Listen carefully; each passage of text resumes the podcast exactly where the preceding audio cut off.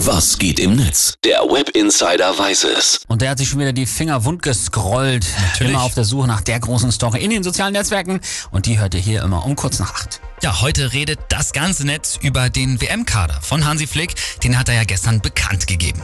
Und bevor wir die User sprechen lassen, äh, gibt's erstmal eine Profi-Einschätzung vom deutschen WM-Kader von unserem Sportreporter Stefan Hox. Hoxi, sag mal, was hat dich äh, besonders überrascht?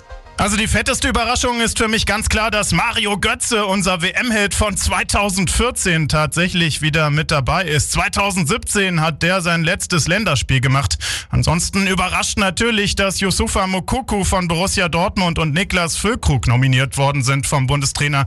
Abgesehen davon finde ich es doch auch einigermaßen überraschend, dass Mats Hummels eben kein WM-Ticket bekommen hat. Der wird sich ärgern, erst recht, weil eben sein Kollege aus der Viererkette in Dortmund, Niklas Süle, nominiert worden ist. Aber ich glaube, Hummels hätte dem Bundestrainer unter dem Strich dann möglicherweise doch ein bisschen viel Unruhe reingebracht. Danke, Stefan Hox. Und ja, der arme Mats. Also ich war eben noch mal auf seinem Instagram-Kanal und da hat er geschrieben, wenig überraschend ist das eine der größten Enttäuschungen meiner Karriere. Ich drücke der Mannschaft die Daumen bei der WM und werde die Zeit nutzen, um wie jedes Mal mit harter Arbeit auf solche Erfahrungen zu reagieren. Aber es geht da tatsächlich, glaube ich, auch nicht um Leistung, sondern es geht darum, dass er wie immer groß und laut ist und immer spielen will und er wäre nur Verteidiger Nummer 5 gewesen. Von daher geht es ihm da, glaube ich, wirklich um die Ruhe, so wie Hoxie es auch gesagt hat. Mhm, mhm. Viele äh, User haben trotzdem Mitleid und Unverständnis. Witzig ist aber auch zu beobachten, dass viele sowas schreiben hier, wie der User Wayne Schlegel. Hummels Nicht-Nominierung ist für Twitter natürlich ein Traum. Freue mich jetzt schon darauf, wie er ab dem 20. November Woche für Woche eine neue Influencerin verräumt.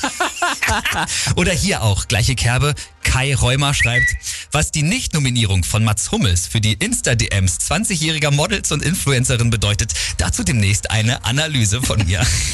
Die Leute sind so böse und so Ja. geil. Hammer. Dann gab's hier noch einen Aufreger am Rande, hatte jetzt nichts mit dem WM-Kader von Deutschland zu tun, aber Randnotiz. Die dänische Nationalmannschaft, die hatte beantragt, dass auf ihren Aufwärmshirts der Satz Human Rights for All stehen darf. Die FIFA sagt nein, das verstößt gegen die Regel, dass man keine politischen Statements auf den Trikots tragen darf. Moment mal, Human Rights for All heißt Ja. Menschenrechte für alle. Was ist denn daran politisch?